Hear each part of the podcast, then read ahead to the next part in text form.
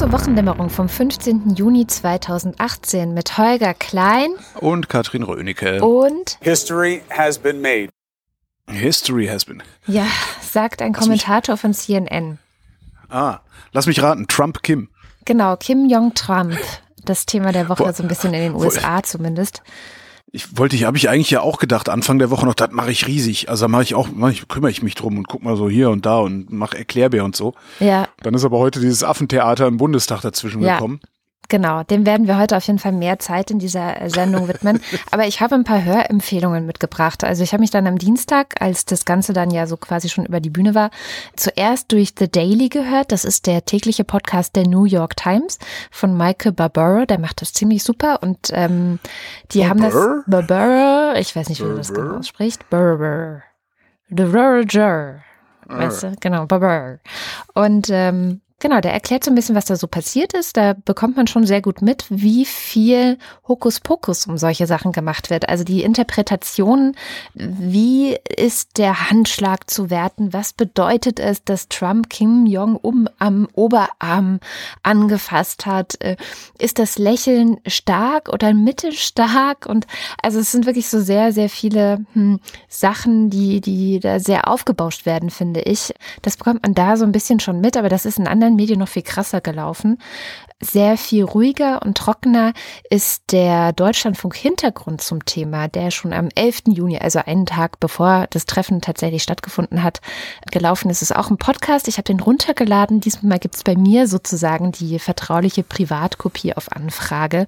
Und da sind einfach nochmal sehr schön so die Hintergründe dieses ganzen Treffens geschildert und auch schon im Vorhinein im Grunde begründet, warum selbst wenn jetzt Trump und äh, Kim Jong-un sich einigen sollten, dass sie irgendwie äh, vielleicht mal irgendwann atomar abrüsten oder so, also jetzt die Nordkoreaner, die USA natürlich nicht, wer könnte sowas erwarten, ähm, dass das nicht bedeutet, dass das jetzt ein großer Sieg von Donald Trump wäre. Und das ist auch vieles, was dann im Nachgang ähm, viele Kommentatoren auch nochmal versucht haben klarzumachen, weil Trump jetzt natürlich durch die ganze Welt zieht, sich selbst dafür feiert, dass er diesen jahrzehntelangen Konflikt befriedet hat.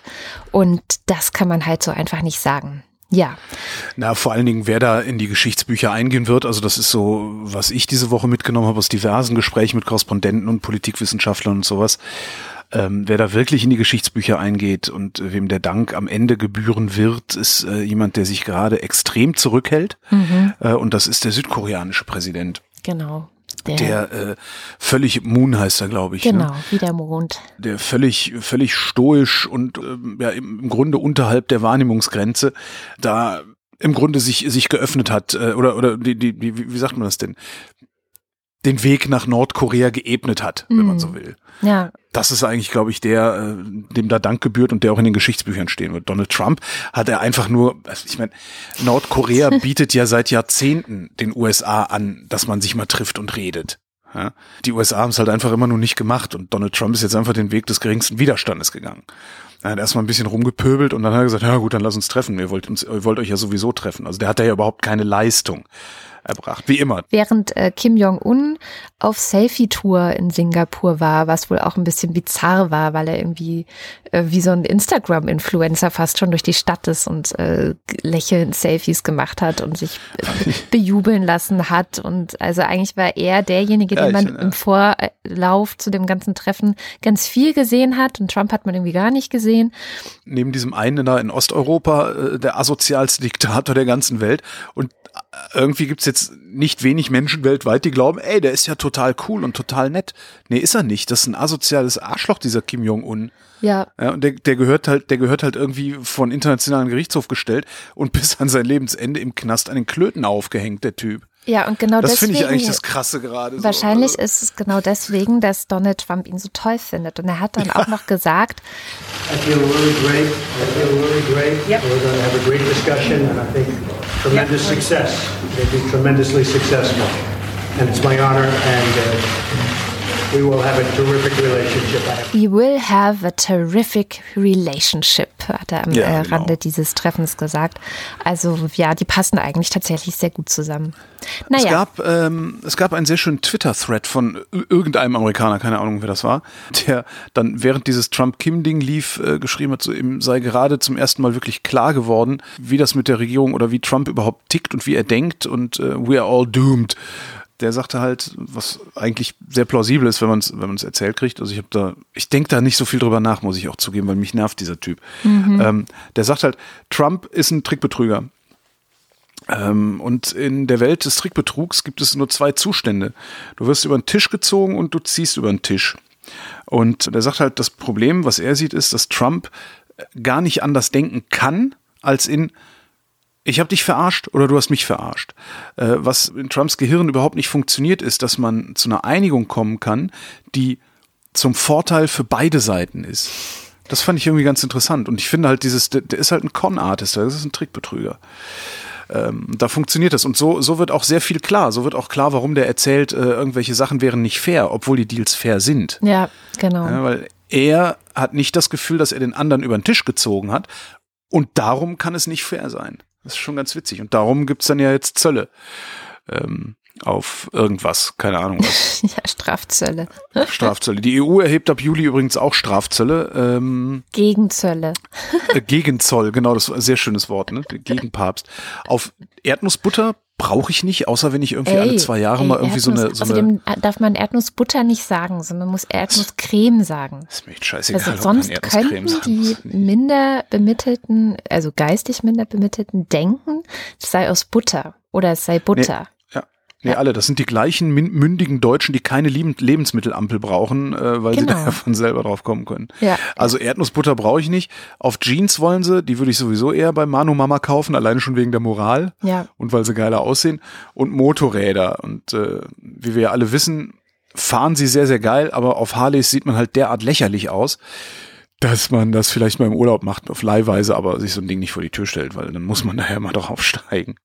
Also alles kein Problem mit den Zöllen. Ja, genau. Interessanterweise, Ich finde, Coca-Cola hätte man ja vielleicht mal, aber das wäre natürlich wieder Heike, vor allem, wo ja jetzt äh, das ist ja Fußball-Weltmeisterschaft ist. Das geht ja gar nicht. Ne? na, das ist auch ein, vor allen Dingen ein deutsches Produkt, also es wird ja hier hergestellt, also das ist ja Ah, nicht, okay. äh, da fließt höchstens ein bisschen Lizenzgeld in die USA und das ist auch sowieso ein ganz interessanter Punkt.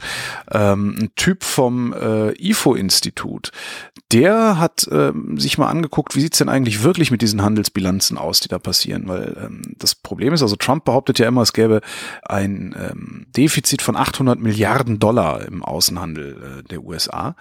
Äh, das stimmt, aber das stimmt auch nur, solange du ausschließlich den Warenverkehr benutzt.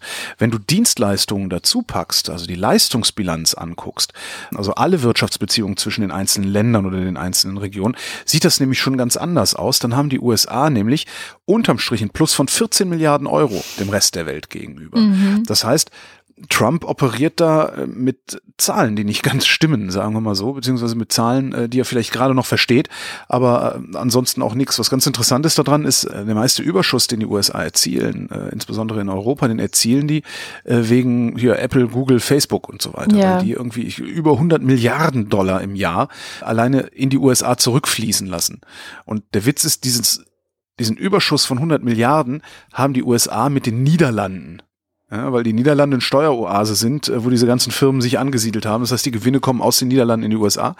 Darum haben die einen Überschuss von 100 Milliarden mit den Niederlanden und dann noch ein Defizit von irgendwie 60 Milliarden mit der Bundesrepublik. Aber wenn man das verrechnet, weil es ist die EU, mit der da Handel getrieben wird und nicht mit den einzelnen Ländern, steht Trump auf einmal ziemlich dämlich da. Und das ja, sind auch, glaube ich, die Sachen, die äh, die Bundesregierung oder die EU auch immer wieder sagten, wenn Trump versucht, da Zölle einzuführen. Aber jetzt hat er es halt trotzdem gemacht. Aber ich fand das ganz interessant mit diesen falschen Zahlen. Da gibt es noch ganz, ganz viele Zahlen, den, den müssen wir verlinken, den Artikel. Ähm, das finde ich ganz spannend, äh, sich da mal anzugucken, ja, wie die Leistungsbilanz tatsächlich aussieht und nicht nur die Handelsbilanz. Das ist schon ganz interessant. Ja, vielleicht schauen wir sowieso mal ein bisschen nach Deutschland. Also ich meine, jetzt hat Trump ja die Welt gerettet. Ähm, von daher können wir uns jetzt ja auch ein bisschen mehr um uns selbst kümmern. Und ich finde es ganz schön bizarr. Also ich gucke da auch seit zwei Tagen, glaube ich, geht das jetzt, ne, dass es so rund geht, irgendwie zwischen CSU und CDU und irgendwie vor allem gegen Merkel. Also ich habe gerade so ein bisschen den Eindruck, dass die CSU zusammen mit den eigentlich den Anhängern der AfD, die ihn jetzt halt total laut applaudieren, dass die Merkel stürzen wollen. Zumindest hatte ich irgendwie heute Morgen so den Eindruck. Und auch schon gestern, also seit, eigentlich seit gestern baut sich dieser Eindruck bei mir auf. Und da fragen ja jetzt auch ganz viele schon, kann Merkel sich halten? Äh, große Eskalation im Bundestag und so.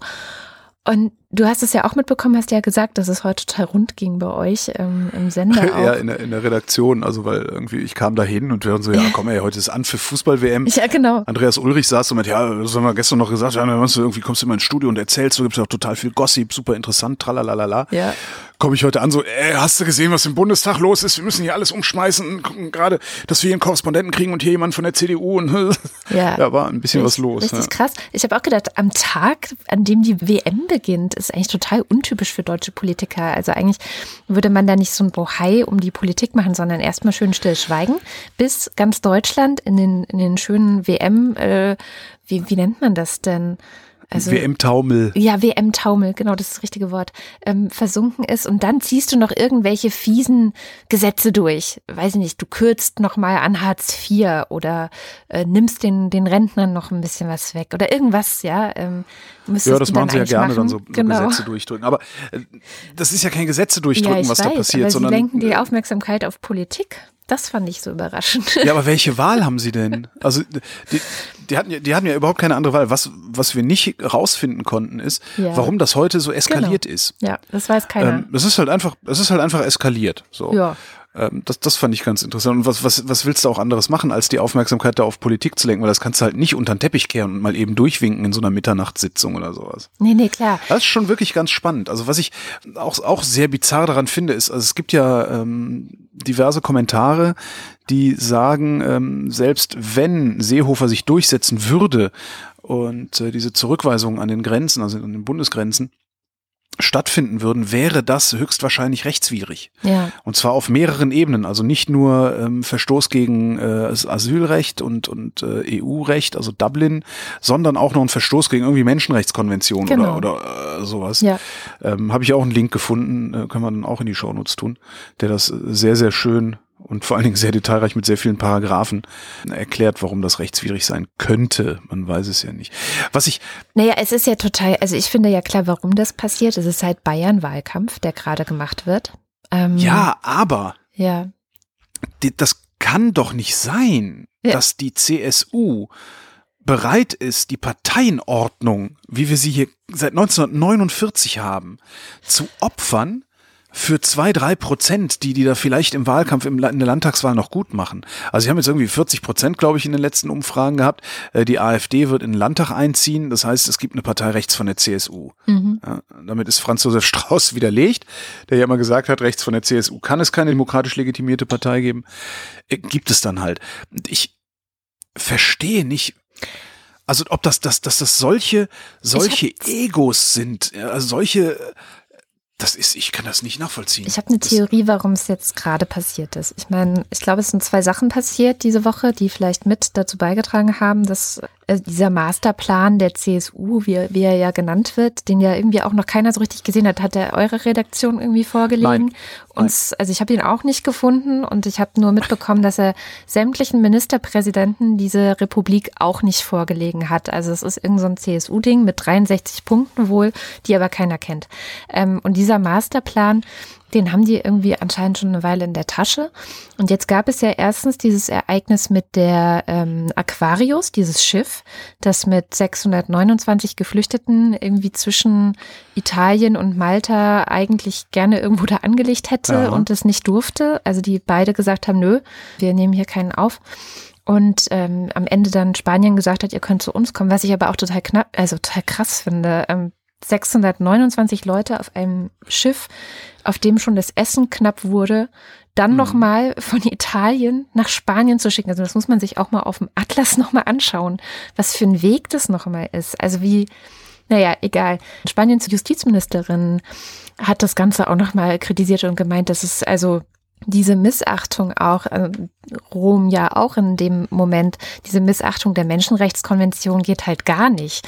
Und ja. ich glaube, dass das eine Sache war, die einfach gerade darauf verwiesen hat, dass dieses Dublin-Abkommen im Arsch ist. Ja, also warum verhalten sich Malta und Italien so, weil wir das Dublin-Abkommen haben in der EU. Das sorgt dafür, dass das Land, in dem Geflüchtete zum ersten Mal europäischen Boden betreten, das muss diese Leute im Grunde ja irgendwie aufnehmen oder zumindest deren Asylantrag ja, bearbeiten. Genau, Asylantrag bearbeiten, ja. Genau, was dazu führt, dass Deutschland und andere Länder, die halt keine Küste haben, wo irgendwie Geflüchtete ankommen, meistens fein raus sind. Und natürlich, das hat ja Merkel auch irgendwie schon 2016 gesagt und jetzt am Wochenende auch nochmal bei Anne Will, dass es halt nicht geht. Also es ist halt auch nicht fair und es ist keine europäische Lösung, sondern es nutzt ein paar und es schadet vor allem Griechenland, ähm, Spanien und Italien. So, das muss eigentlich weg und ich glaube, da in diese Kerbe, die da aufgegangen ist, geht die CSU rein, weil sie halt sagen, Dublin also das wackelt oder irgendwie die Kanzlerin hat es jetzt am Wochenende bei Anne Will gesagt und so, dann müssen wir jetzt mhm. dem was entgegensetzen und müssen wir sagen, was wir für richtig ah, halten. Ah, okay. Also und das ist ja, wir beharren auf Dublin. Also was die wollen, wir schicken die Leute an der Grenze weg, die sollen in ihr Land zurück und wir wollen die nicht aufnehmen und so. Das ist ja Dublin hoch drei. Also so, wir Dublin ja. komplett hart durchgezogen. Wir nehmen euch hier nicht, geht zurück. Das glaube ich. Und also meinst du, dass das so eine, so eine im Grunde die Anne Will-Sendung so eine Dynamik in Gang gesetzt hat, die niemand mehr aufzuhalten vermochte. Ja, das kann ich mir sehr gut vorstellen. Ja, es ergibt Sinn. Aber nichtsdestotrotz äh, haben, haben sie sich damit natürlich selbst ans Kreuz genagelt. Und das, und das wiederum ist ja auch wieder dem, dem, ja, das, ich weiß überhaupt nicht, wie ich das nennen soll, diese, ja, so eine Dickhodigkeit, so eine bre dümmliche Breitbeinigkeit, die ich da bei den bayerischen Politikern zu sehen meine. Mhm. Also statt einfach mal auszuhalten, statt vielleicht irgendwie, ja, mal die Faust in der Tasche zu machen und zu denken, okay, wir müssen mal gucken, missbrauchen die halt wirklich den deutschen Bundestag ja. für ihren Wahlkampf. Das ist unfassbar. Ja, und und äh, tun so, als wäre die Entscheidung des Bundesinnenministers, es ist der Bundesinnenminister, die Exekutive des Bundes, ja, der ist nicht in seinen Entscheidungen abhängig von einer Regionalpartei in Bayern. Aber die tun die ganze Zeit so. Ich finde das Wahnsinn. Das also es fasziniert mich total. Äh, ja. Das ist völlig irre. Und jetzt kommt der, der, der Clou ist dann äh, letzte Meldung, die ich so mitgekriegt habe, bevor ich äh, heimgefahren bin heute Abend war, äh, dass die FDP beantragt hat, äh, dass eine Abstimmung über diese Zurückweisung an der Grenze namentlich folgen soll. Und wenn ich Heilmann richtig verstanden habe, aus den Berliner äh, Abgeordneten, dann äh, muss das gemacht werden. Wenn eine Fraktion das beantragt, dann wird das halt gemacht. Wenn es so eine Abstimmung wird, halt namentlich abgestimmt, wenn eine Fraktion das möchte. Ähm, das heißt, es führt jetzt im Zweifelsfall dazu, dass der gesamte Bundestag darüber namentlich abstimmen wird. Und dann werden wir sehen, wer in der CDU hinter Merkel steht und wer hinter Seehofer steht. Und wir werden sehen, wie ernst es den CSU-Abgeordneten eigentlich mit dem Getöse ist, was sie heute veranstaltet haben. Und wenn das passiert, so eine namentliche Abstimmung da, dann ist es nicht mehr möglich, dass Seehofer und Merkel ohne Gesichtsverlust aus dieser Nummer rauskommen. Ja. Einer von beiden wird darüber stolpern. Im Zweifelsfall der Seehofer, der ja schon einen Alleingang an, im Zweifelsfall mache ich ja einen Alleingang, Ministererlass, bla, bla. Dafür muss die Merkel ihn dann feuern. Das hat auch, genau das hat Christian das, Lindner heute auch in die Kamera gesagt. Also ich habe heute so zwei, drei Stunden lang Phoenix geguckt, ähm, die irre, live berichtet irre, irre, haben. Und Christian Lindner stand echt da und hat angekündigt, dass seiner Meinung nach einer von beiden das Gesicht verlieren wird. Und ja. wenn diese Meldung, die du jetzt gerade sagtest, habe ich nicht mehr mitbekommen, aber offensichtlich ist die FDP dann auch noch selber diejenige Partei, die dafür sorgt, dass das auch wirklich die da, passiert. Die da ein bisschen Öl ins Feuer gießt, ja. ja. Die haben da genau. Spaß daran, diese, diese, äh, diese, diese Union zerbröseln zu sehen. Ja, ja. ja genau. Na, ich bin sehr gespannt. Ähm ich auch. Also was es auf jeden Fall ist, muss man ja auch mal sagen, es ist spannend. Das, das hat, das hat dann bei allem Entsetzen, das mich heute äh, wirklich getrieben hat, auch alleine über den, über die Dinge, die da so am Rande passiert sind. Also Robin Alexander von der Welt, der hat halt die ganze Zeit getwittert und der hat halt so geschrieben, was alles so passiert. Und dann äh, ist dann irgendwie, ja, gerade kommt Seehofer bei mir vorbei und schnauzt mich an, äh, was ich denn hier twittern würde und so. Also dieses, du, du hast wirklich das Gefühl, als wärst du nicht mehr unter zivilisierten Menschen. Mhm. Und gewonnen, wer hat gewonnen? Die Neonazis von der AfD. Genau, Die Alice lachen sich doch Weide. gerade kaputt. Alice Weide äh, hat wirklich sehr man so triumphierend in die Kamera geguckt und hat gesagt, Zitat, seit Bestehen der AfD fordern wir, was Söder jetzt in Bayern fordert. Ja. Ähm, dann noch, Neuwahlen sehen wir gelassen entgegen, da die AfD davon profitieren würde. Und dann noch, das Original ist die AfD. Und das hat sie immer wieder gesagt. So, Genau. die, wir haben letztes Jahr schon genau den Antrag eingebracht, genau die gleichen Sachen gefordert, die jetzt hier die CSU haben will. Und die kupfern das alles nur bei uns ab. Und die Leute wissen ganz genau, wer in solchen Fragen das Original ist und lassen sich nicht verarschen. Also die Genau. triumphieren gerade total. Ja. Und der, der Witz ist ja, sie haben ja recht. Ja. Das ist ja der Witz Ja, an der also Sache. In der Sache sind sie wirklich das Original. Strukturell haben sie jetzt gerade einfach mal recht. Inhaltlich äh, bin ich immer noch der Meinung, dass sie total einen an der Klatsche haben und Ja. abgeschafft und verboten gehören. Aber strukturell haben sie recht, die sind das Original. Und dagegen wird niemand von diesen Parteien, die da gerade unterwegs sind, anstinken können. Und solange die das nicht begreifen und eine andere Politik machen oder zumindest einen anderen Politikstil pflegen, die können ja sogar die Forderungen der AfD erfüllen, aber das mit einem anderen Stil. Solange die das nicht machen, wird die AfD da auch nicht mehr weggehen. Ganz im Gegenteil. ja, das, Das stimmt. ist also Ja, im Moment halten sie eigentlich das Tor schön weit auf für diese Leute. Und auch diese neuen Verbindungen, die es da ja gibt. Jetzt ist ja irgendwie der Seehofer, hat jetzt ja so eine Achse der Willigen irgendwie mitgegründet Meine mit äh, Sebastian dachte, Kurz. Oh Gott. Ein Und- italienischer, ein deutscher und ein österreichischer Politiker treffen sich, um über Ausländer zu reden. Toll, ne? Oh, Das ist schon ein bisschen schwierig, oh schlimm, ja. sich dann die Achse der Willigen zu nennen. Also finde ich auch der Name schon. Die Die Achse Willigen? der Willigen? Nee, die Achse der, der Willigen. Doch, der Willigen, genau, die Achse der Willigen. Was soll denn das, was soll denn das sein? Das sind doch die Unwilligen. Das sind doch die, die kein, die, also das ist doch Die eigentlich haben keinen genau- Bock. Ja, so. Ich weiß auch nicht. Und tatsächlich habe ich auch da jetzt wieder, ne, du hast ja das eine, ähm, hast, hast du mitbekommen, dass sich Italien und Frankreich diese Woche auch extrem gezankt haben und Oh ja, und Treffen zwar, abgesagt und ich, äh, Äh, Ich habe gar nicht mitbekommen, ist es abgesagt worden? Also, ähm, de, Also wie heißt der Conte? Conte wollte sich ja mit Macron treffen, ne? Genau. Also eines wurde jetzt doch wieder, äh, aber ich weiß jetzt nicht mehr welches. Also eines hat schon gestern, äh, also am Mittwoch, wir nehmen Donnerstagabend auf, am Mittwoch sollte ein stattfinden, das ist ausgefallen und jetzt am Freitag soll auch nochmal ein Genau. stattfinden und das findet jetzt doch statt. Aber zuerst sollte das auch abgesagt werden. Ja, damit haben, damit haben die Italiener gedroht, falls Frankreich sich nicht dafür entschuldigt, dass sie äh, die italienische, das italienische Vorgehen in dieser äh, Flüchtlingsschifffrage zynisch und verantwortungslos Verantwortungslos. genannt hätten. Woraufhin die Italiener gesagt haben, wir brauchen Kotzen hier keine, wir brauchen, wir brauchen hier keine heuchlerischen Ermahnungen oder Belehrungen. Ja. Ähm, also ja, im Grunde also, und das Ding ist halt, die Italiener, also wie sie sich verhalten haben, ist halt unerträglich und es ist zynisch und verantwortungslos. Da haben die Franzosen durchaus recht. Das Problem ist halt, den Italienern steht das Wasser bis zum Hals. Die müssen Genau. irgendwas machen und die anderen äh, EU-Staaten verhalten sich nicht gerade solidarisch mit Italien. Ja. Und früher oder später musste sowas passieren. Und Ich- das wird auch noch häufiger passieren, wenn, Ich- wenn die EU da nicht irgendwie. Da würde ich gerne tatsächlich auch den Tagesspiegel zitieren, ähm, die, äh, die wiederum den Salvini zitieren. Äh, Zitat, Zitat. Er erinnerte daran, dass Frankreich seit Jahresanfang bis zum 31. Mai an der italienisch-französischen Grenze bei Ventimiglia 10.249 Flüchtlinge zurückgewiesen habe, darunter Frauen, Kinder und sogar eine an Krebs erkrankte Schwangere, die nach ihrer Rück Zurückweisung gestorben sei. Und von den über 9.000 Flüchtlingen aus Italien, zu deren Übernahme sich Paris verpflichtet hatte, konnten bisher keine 1.000 nach Frankreich einreisen. Zitat Salvini, Macron soll jetzt den Worten Taten folgen lassen, die restlichen Flücht Flüchtlinge aufnehmen und so ein Zeichen der Solidarität setzen. Zitat Ende, Zitat Ende. Es ist, ähm, Ja, ist genau, also das finde ich dann auch echt scheinheilig, sowohl von Frankreich als auch Ja. von Deutschland. Und die einzigen, die jetzt gerade in dieser ganzen Geschichte wirklich erhobenen Hauptes rausgehen können, sind die Spanier. Ähm, Ja, alle anderen äh, haben einfach mal die Moral unter den Teppich gekehrt, habe ich so den Eindruck. Also wirklich alle. Ja, das, das, das haben wir ja sowieso gemacht. Also die ganze EU hat das gemacht. Kannst Ja. das kannst du ja ganz kurz sehen bei, diesen, bei dieser. Recherche von der Taz, äh, wie die EU Flüchtlingsströme oder Migrationsströme in Afrika verhindern lässt von irgendwelchen Warlords. Ja, das äh, Migration Control heißt das Portal, Ja, genau, unter anderem genau. von Simone Schlindwein, die ich dazu auch für eine PICT-Sendung letztes Jahr interviewt habe. Können wir natürlich alles verlinken. Genau. Naja, kommen wir mal zu was Das- anderem. Es ja. ist schrecklich, aber ja.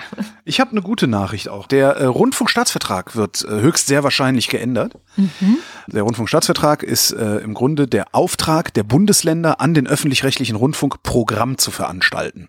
Da steht halt drin, äh, ne, machen Sie ein vollumfängliches Programm mit bla bla bla bla, so und so und so, machen Sie das. Und äh, da gibt's halt immer mal wieder Änderungen an diesen Rundfunkstaatsverträgen.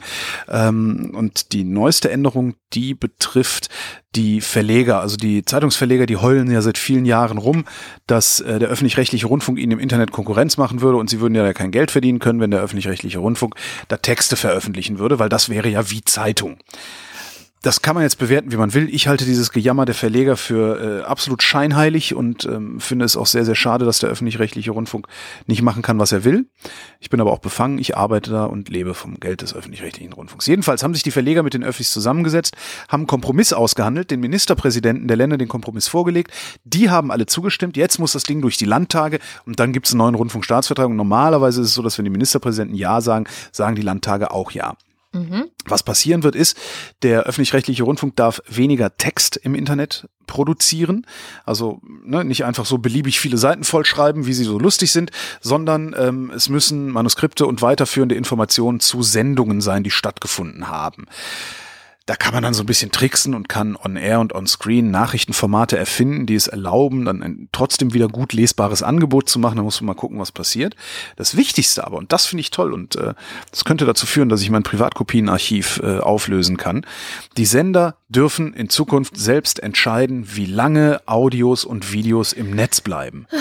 Das heißt, diese Kulturvernichtung durch die sogenannte Depublizierung kann ein Ende nehmen und, und nicht, nicht mehr das, die Hälfte aller Wikipedia-Links, die dahin führen, ins Leere laufen und sowas. Toll. Das Einzige, was das jetzt noch zum Scheitern bringen kann, äh, sind die bornierten Altmitarbeiter in den Sendern, ähm, die das Internet noch nicht kapiert haben. Falls die darüber entscheiden dürfen, wie lange die Sachen da online sein dürfen, dann könnte es nochmal schief gehen. Aber ich habe Hoffnung, dass da neue Generationen langsam aber sicher das Ruder in die Hand nehmen. Ach, schön. Das ist doch mal gute Nachricht. Das ist eine gute Nachricht. Dann schließe ich an das Thema an. Es gibt einen neuen Oxford Digital News Report von der Oxford University, die ja relativ etabliert ist und die machen das seit ein paar Jahren einmal im Jahr, wie die digitalen Medien und digitalen Nachrichten vor allem sich so entwickeln.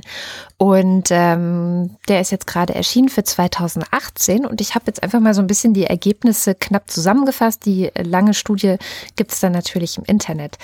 Erstens, immer weniger Leute nutzen Social Media, um Nachrichten zu konsumieren. Das fand ich ganz interessant, weil das anscheinend früher für viele Nachrichtenseiten eine der Hauptzugangspunkte von Leuten war. Also zum Beispiel die Facebook-Seite der, weiß ich nicht, Süddeutsche FAZ oder so, haben dann vielleicht ein Drittel der Leute auf deren Seite gebracht, aber das ist nicht mehr ganz so.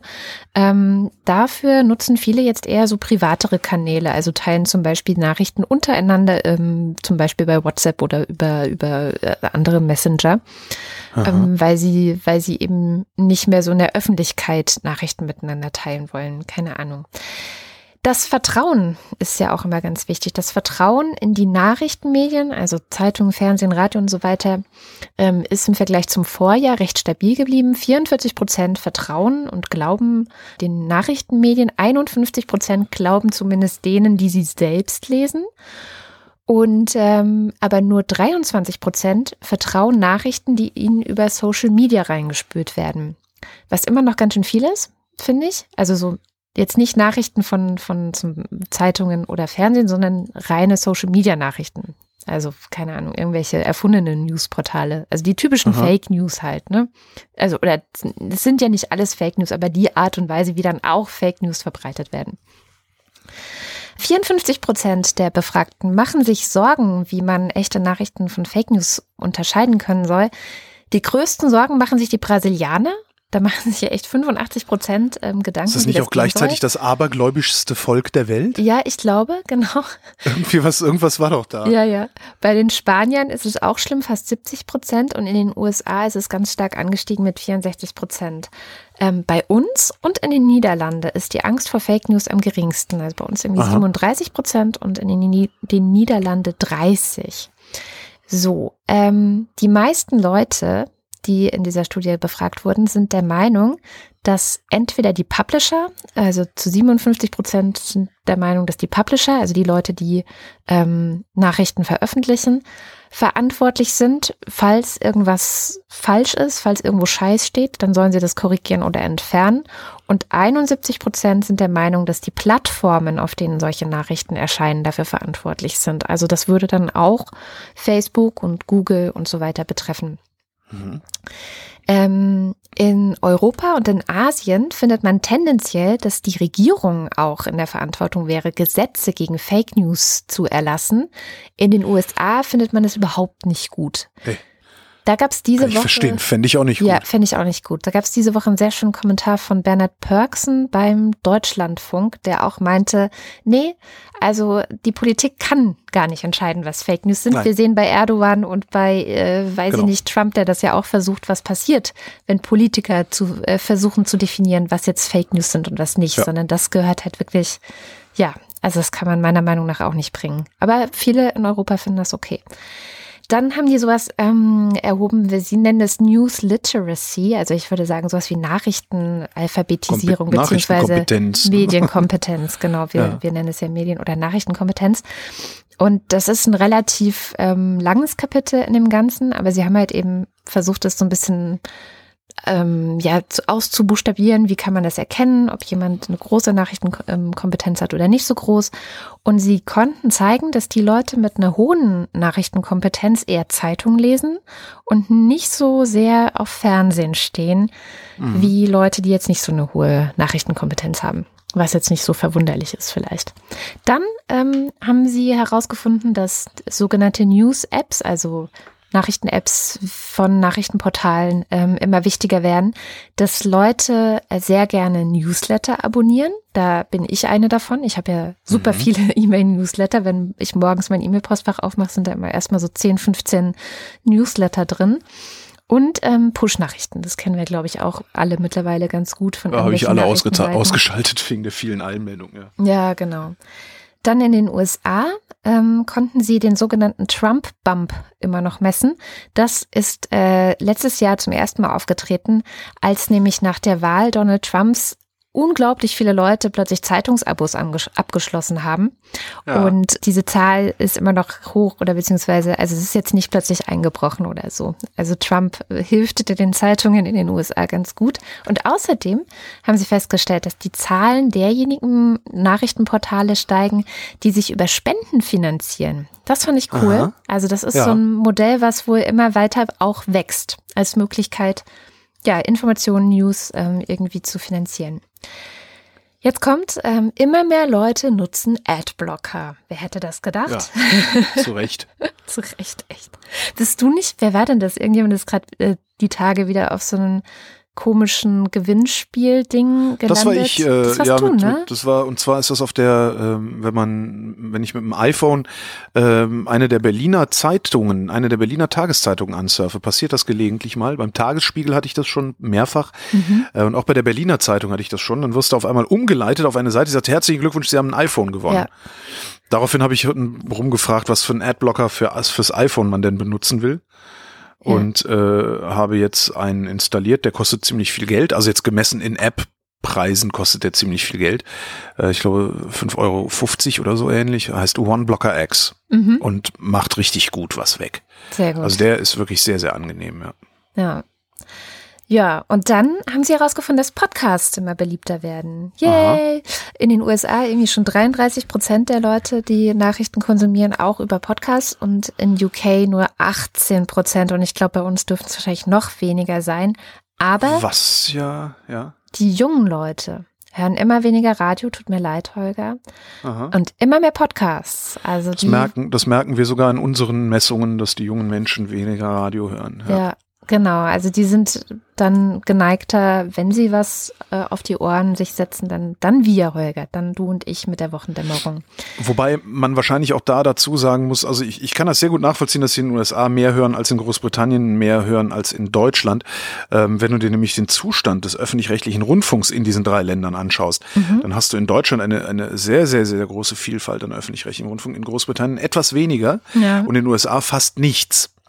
Ähm, daher kommt es, glaube ich, auch, dass, äh, also ich habe jetzt natürlich nicht den großen Überblick, aber so von den Podcasts, die ich, die ich regelmäßig höre oder in die ich mal reinhöre, ähm, fällt mir halt auf, dass die US-Produktionen alle viel stärker so produziert sind, wie der öffentlich-rechtliche Rundfunk Features produziert. Das stimmt. So in etwa. Das dann natürlich mit dieser seltsamen amerikanischen Ansprechhaltung, mit der ich ja nicht so gut klarkomme. Ah. Wenn du jetzt nach Großbritannien guckst, da hast du schon viel stärker, äh, ich sag mal, so das, das Entertaining Laber Podcast Ding Ja. verbreitet. In meiner Wahrnehmung jetzt. Und in Deutschland umso stärker. Ja? Also, weil wir sind ja kein nachrichtliches, kein, kein, kein wirklich, äh, äh, sag mal, primär recherchierendes Produkt, die Wochendämmerung, sondern letztendlich äh, coin wir ja auch nur wieder, was die anderen schon recherchiert haben. Ja. Das finde ich einen ganz interessanten Effekt. Das sind so, äh, ja. Ich meine, gut, Weil- wenn man jetzt mal ehrlich ist, also wir kennen ja auch beide die Arbeit von normalen Redaktionen.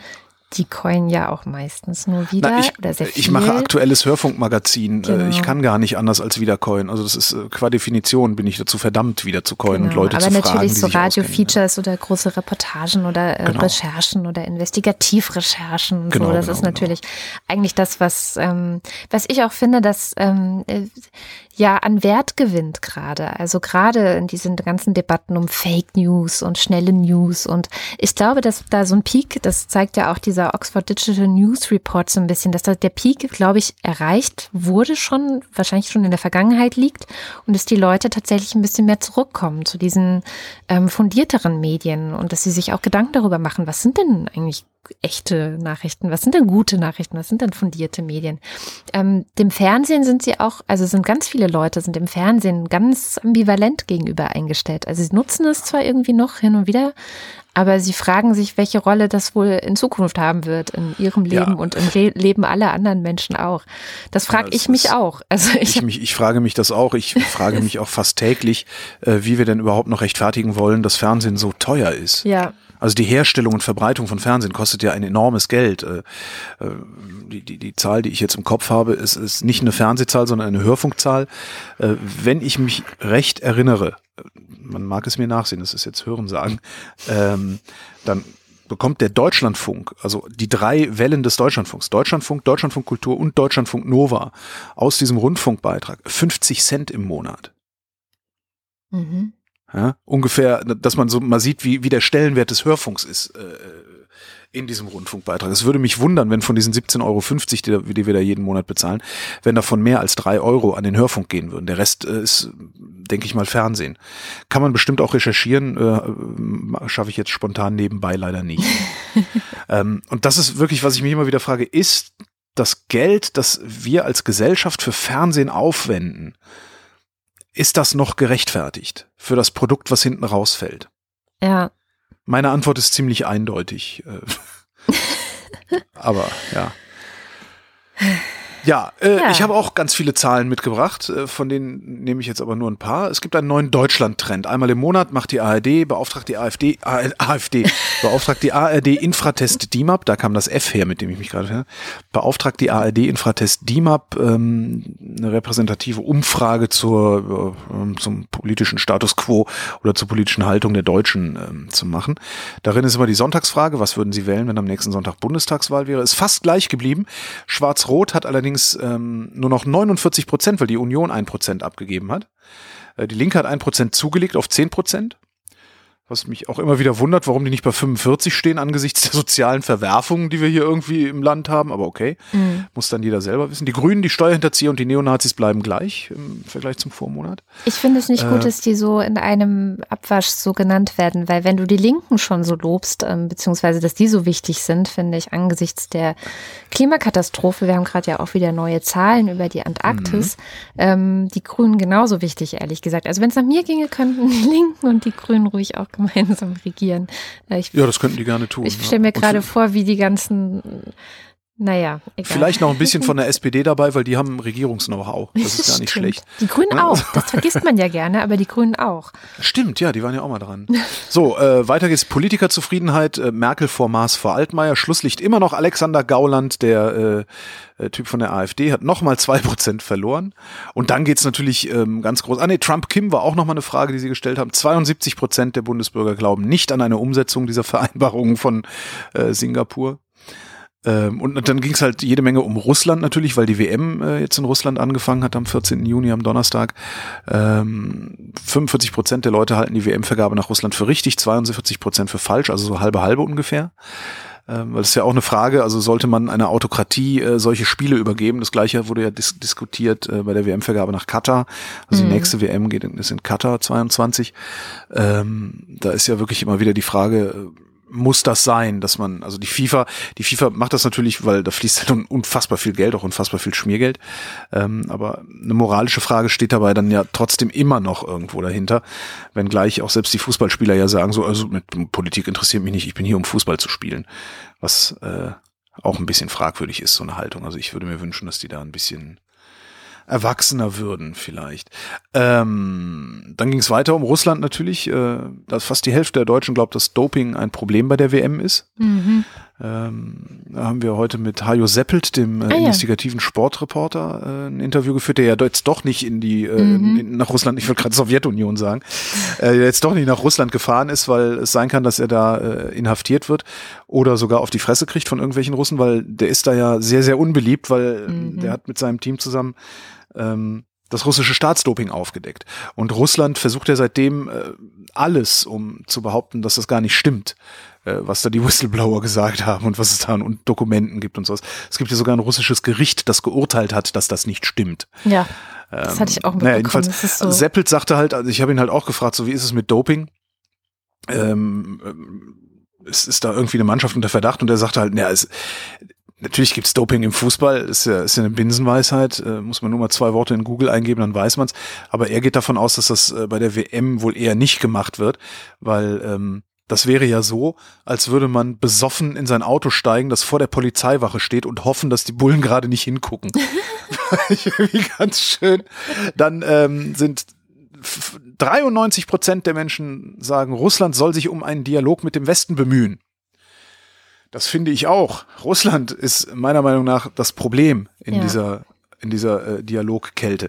Gleichwohl finden auch 88 Prozent, dass sich der Westen um einen Dialog mit Russland bemühen sollte. Also beide Seiten sollten Also sich bemühen. beide Seiten sollten sich bemühen, aber Mhm. ich finde trotzdem, der, der, der Russe ist der Böse. So. ähm, 76 Prozent, also drei Viertel der Leute sagen, Putin ist jedes Mittel recht, sein, um russische Interessen durchzusetzen. Ein Drittel kann nachvollziehen, dass Russland sich vom Westen bedroht fühlt. Das finde ich eine sehr, sehr bizarre Zahl. Hm. Weil ich, das ist ein bisschen so, erinnert mich das. Das wäre genau. jetzt mal interessant. Wie Das bedroht. erinnert mich ein bisschen so an den Kalten Krieg. Ja. da, da, da, da haben sich auch beide vom, vom jeweils anderen bedroht gefühlt. Und du bist dann so in der Bundesrepublik rumgelaufen und hast die ganze Zeit gesagt, ey, wir fangen doch keinen Krieg an. Wir sind ja nicht bescheuert. Was glauben die da drüben eigentlich? Haben die einen an der Waffel? Und so ein bisschen so fühl, kommt mir das auch vor. Hm. Also wir fangen doch keinen Krieg mit Russland an. Wozu? Ja, und wenn da hundertmal NATO steht, äh, passiert ja nicht. Nee. Und wenn dir dann auch noch anguckst, wie viel Grenze Russland hat und an wie viel Abschnitt dieser Grenze überhaupt NATO ist, dann ist von umzingelt auch lang nicht mehr viel zu sehen. Interessante Frage, die noch gestellt wurde, ähm, oder Fragen, die gestellt wurden im äh, Deutschland-Trend, waren Fragen zu Maßnahmen zum Umgang mit Flüchtlingen.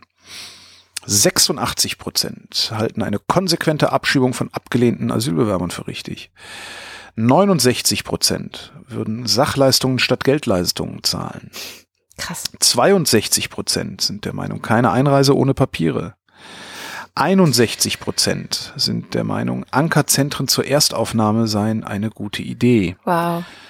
Holger, wollen wir Ich- vielleicht doch nach Irland auswandern? Was, was sagst Ich will du? das gar nicht, ich bin mir Möchte gar nicht so ich, sicher, ob die, ob die Iren nicht genauso abstimmen würden, denn die Iren sind ein sehr nationalistisches Volk. Das stimmt. Ähm, ich bin mir nicht sicher. Vielleicht haben wir auch Hörerschaft in Irland, die auch äh, Kontakte zu, ich sag mal, ja, Einwanderern nach Irland hat. Vielleicht sogar Einwanderern, die nicht weiß und oder, oder sehr weiß und rothaarig sind und mal erzählen können, wie es sich denn als Migrant, als Migrantin in Irland lebt. Wenn man da nämlich so durch die Straßen läuft, was wir letzte Woche gemacht haben, sieht man sehr, sehr wenig Schwarze, also anders, anders Menschen mit nicht weißer Hautfarbe. Wo man die allerdings sieht, ist in den miesen Dienstleistungsecken, ähm, Meckes und sowas. Ich will auch diese, diese Einzelmaßnahmen, also 86 Prozent Abschiebung und so weiter, Sachleistung, ich will das gar nicht einzeln bewerten. Was ich mich frage ist, als ich das so gelesen habe, wie kann man auf solche Fragen überhaupt eine Antwort geben? Das, äh, das betrifft uns nämlich im Grunde gar nicht. Das betrifft dich nicht, das betrifft mich nicht, das betrifft niemanden. Das betrifft, das sind, das sind Fragen, die müssen Behörden sich beantworten. Die müssen Gerichte sich beantworten oder den Behörden. Die müssen Politiker vielleicht noch sich beantworten.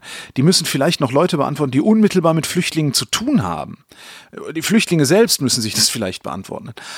Aber wir doch nicht. Wir, wir tun die ganze Zeit so, als bräuchte es eine breite gesellschaftliche Debatte, um solche Fragen zu klären. Aber Ja. die braucht es, die braucht es nicht, diese Debatte. Das ist ungefähr, weißt du, das ist so wie, so, als würdest du hingehen und sagen, hier, äh, Herr Schneidereit, Sie sind festangestellt, ähm, in Ihrem Leben ist alles tutti, Ihre Frau ist in Ordnung, Ihre beiden Töchter äh, sind äh, wohl geraten und gut gebildet und so weiter. Wie sollen wir denn eigentlich mit Flüchtlingen umgehen? So, das hat, die, weißt du, verstehst du mein, mein, mein Unbehagen? Absolut, ich, hab, ich ich denke immer, was Zeit hat das mit meiner Lebensrealität Naja, zu tun? der, der Schneidereit, der, soll, der, der kann was sagen übers Klima. Davon ist er betroffen, weil der hat Kinder. Der kann was sagen über Bildung, weil die Mädels gehen zur Schule. Der, der kann was über die Infrastruktur sagen, weil vor seinem Haus zerbröselt die Straße und, und äh, die Bibliothek ist kaputt. Das geht denen was an. Das, das im Sinne von Betroffenheit, im Sinne von Nähe. Äh, Zwei Dinge. Geht das jetzt nur mir so oder ist diese Thematisierung dieser, dieses Flüchtlingsdings tatsächlich Dinge. so absurd? Zwei Dinge. Herr Schneiderer Ja, denkt natürlich, dass ihn das Flüchtlingsthema was angeht. Spätestens seit Susanna ja gezeigt hat, dass die Flüchtlinge ja total gefährlich sind. Ähm, vielleicht magst du Mein- dazu noch was sagen, aber das ist Das ist ja der nächste Punkt auf meinem Zettel, ja. Ja, das ist ja so ein typischer Fall. Und das ist Ja. ja, die Erzählung. Also, und dadurch erreicht die AfD natürlich und erreichen die ganzen Rechten, dass wir das Gefühl haben, es geht uns was an, weil wir sind ja nicht mehr sicher in Deutschland. Es gibt ja sogar die Leute, die nach Ungarn auswandern, weil sie sich dort Ja, jetzt gut, sicherer fühlen. Okay, okay, das sind Ja, die krassesten. Aber Ja, äh, halt trotzdem die dieses, ich fühle mich in Deutschland nicht mehr sicher. Diese Zahlen, die du gerade vorgelesen hast aus dem Deutschlandtrend, sind Ausdruck dieser ähm, dieses Gefühls, dass sie sich hier nicht sicher fühlen. Und ähm, die machen sich auch gar keine Gedanken darüber, was für Gesetze überhaupt dahinter stehen. Das ist eher so mein Punkt. Das wäre das Zweite, was ich Ja. sagen wollte. Ähm, ich brauche offensichtlich, also oder ich, ich habe das Gefühl, dass dieses Land offensichtlich eine Alphabetisierung in Menschenrechten braucht. Dass Überhaupt sie noch in- mal ins in- Grundgesetz schauen sollten. Vielleicht. Überhaupt in Gesetzgebung. Also Ja. das ist ja alleine schon der Begriff Rechtsstaat. Was das bedeutet, ist ja gefühlt 80 Prozent der Leuten nicht klar. Ja, anscheinend verstehen sie das nicht. Anscheinend wissen sie nicht, dass man Leute nicht einfach so abschieben kann. Da gibt es auch Regeln. Und wenn, selbst wenn der hier Verbrechen begangen hat, wenn der in seinem Heimatland dann getötet werden würde, können wir den nicht abschieben. So, das ist einfach so. Und ich finde das Na- auch immer noch richtig, ja. Aber äh, gut, aber die, das finden die ja nicht richtig. Ja, Und, genau, Ne, aber und das genau muss man das- halt diskutieren und aushandeln. Aber was also das- handelst du da aus? Also dann, dann, dann, dann, dann, dann haben wir quasi eine Debatte über die Todesstrafe, wenn du so willst. Richtig, haben ja? wir. Kann man, können, können wir aber führen, die Debatte.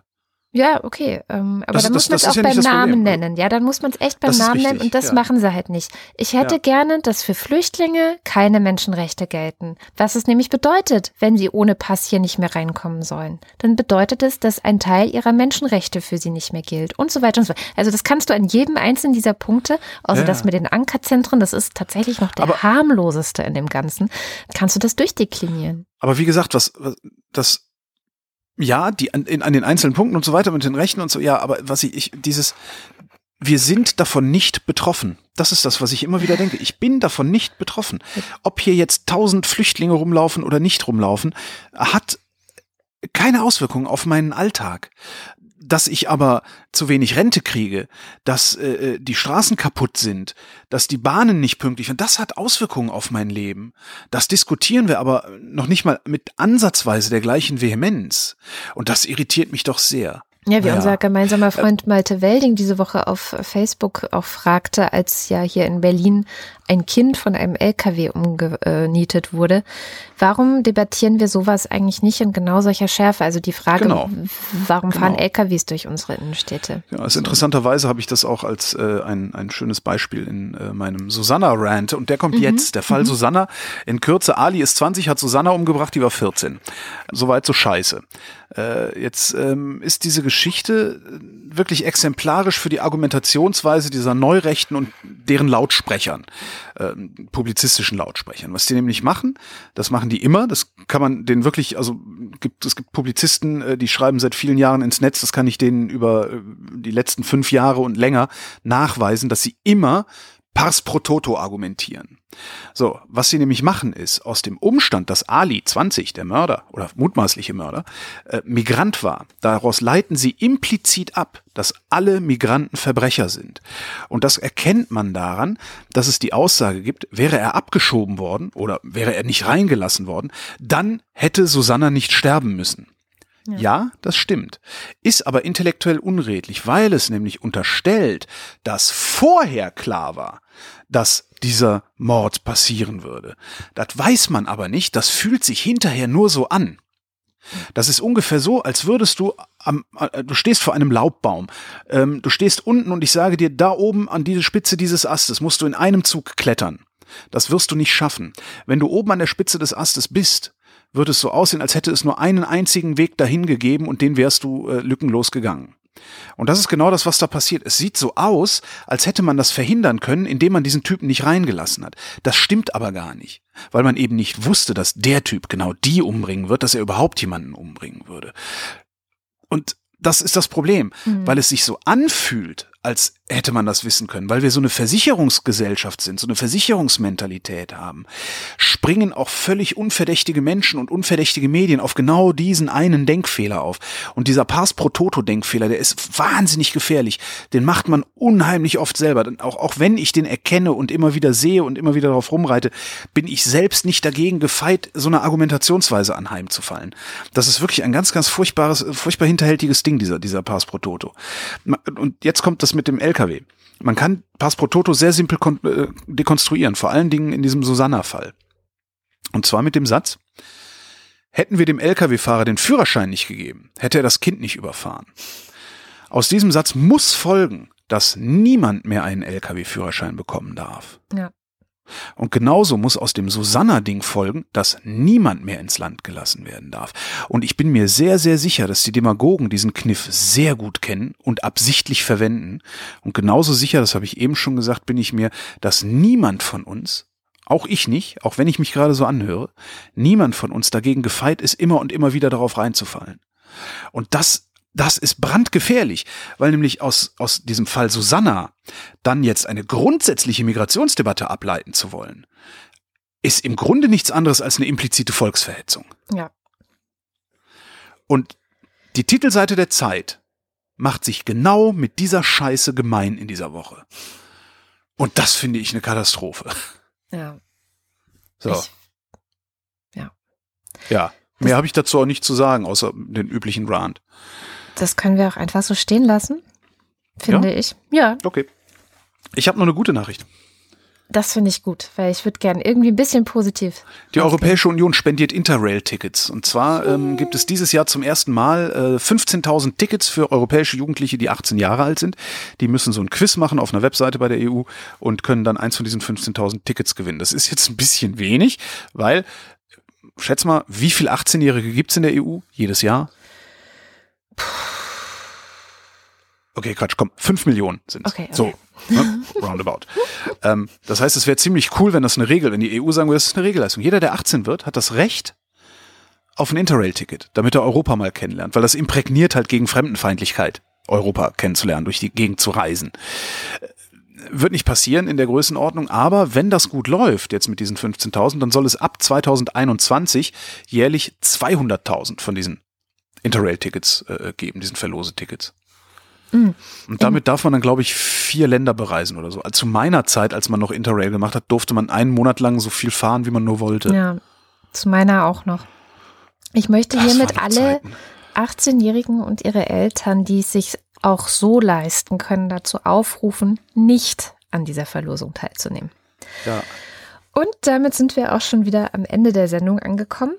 Ähm, ja, so schnell geht das. Wir haben schon total viel Ich, geredet. ich war so schön in Fahrt. Dann kannst du jetzt in Fahrt unsere Ultras und unseren Fanclub vorlesen, die uns über steady.fm slash Wochendämmerung sehr große Geldbatzen jeden Monat zukommen lassen, von denen wir diese Sendung hier auf die Beine stellen können. Und deswegen lesen Und unseren Lebensunterhalt bestreiten, muss man ja auch mal sagen. Ja, auf jeden Fall. Also Krankenkasse, das Essen für die Kinder, die Miete. Es ist schon ein sehr komfortabler Zustand, muss ich sagen. Und ich bin, Ja. bin sehr, sehr, sehr, sehr dankbar.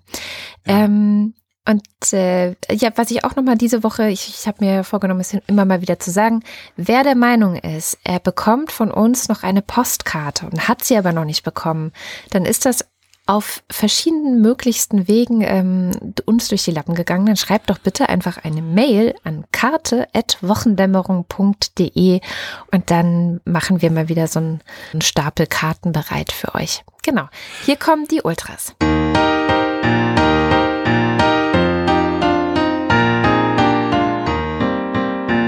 Reto di Ciotto Isolabella, Roger Eberling, Christopher Etzel, Erik Fröhlich, Benjamin Harnack, Nico Hebel, Katharina Hüll, Caro Janasch, Matthias Johansen, Hannes Kranhold, Moss the Techi, Robert Reyer, Michael Salz, Jörg Schickis, Andreas Schreiber, Roman Schlauer, Lars von Hof-Hunold, Lars Wagner, Bernd Wehmöller Justus Wilhelm, und der Fanclub Jonas Aust, Johannes Bauermann, Miriam Bechtle, Florian Beisel, Andreas Bockisch, Alexander Bonsack, Jan Böske, Birgit Bülow, Felix Bültmann, Jürgen Zyranek, Hans Damhorst. Christoph Dierberg. Erwartest du eigentlich nach Hans Damhorst Ja. immer noch Reto di Ciotto Isolabella? Ja, das war so drin.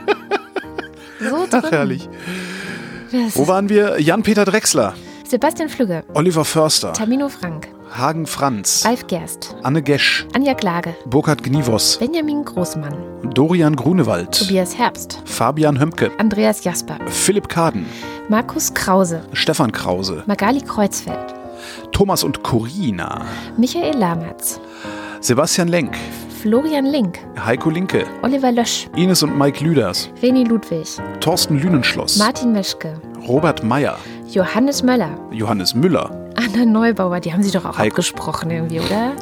Trolle, alles Trolle, Oliver Paulsen, Gregor Pich, Josef Porta, Thilo Ramke, Maurice Rossard, Sven Rudloff, Ruth Rutz, Jürgen Schäfer, Kerstin Schmidt, Christina Schönrock, Jens Sommerfeld, Marie Stahn, Christian Steffen, Alexandra Steinert, Andrea Vogel, Jannik Völker, Nies Wechselberg, Linda Windisch, Maren Wilhelm, Tobias Wirth, Luisa Wolf. Stefan Wolf. und Uwe Zieling. Vielen, vielen herzlichen Dank. Von uns auch. Und das war die Wochendämmerung vom 15. Nee, warte mal, einen habe ich noch. In Nevada hat ein Puffbesitzer die Vorwahl der Konservativen gewonnen. Er ist Trump-Anhänger. Stimmt. Ich kann das auch nochmal in einem. In Nevada hat ein Trump-Anhänger und Puffbesitzer eine Vorwahl der konservativen Partei gewonnen. Und damit Tschüss. endet die Wochenschau vom 15. Juni 2018. Wir danken für die Aufmerksamkeit. Tschüss.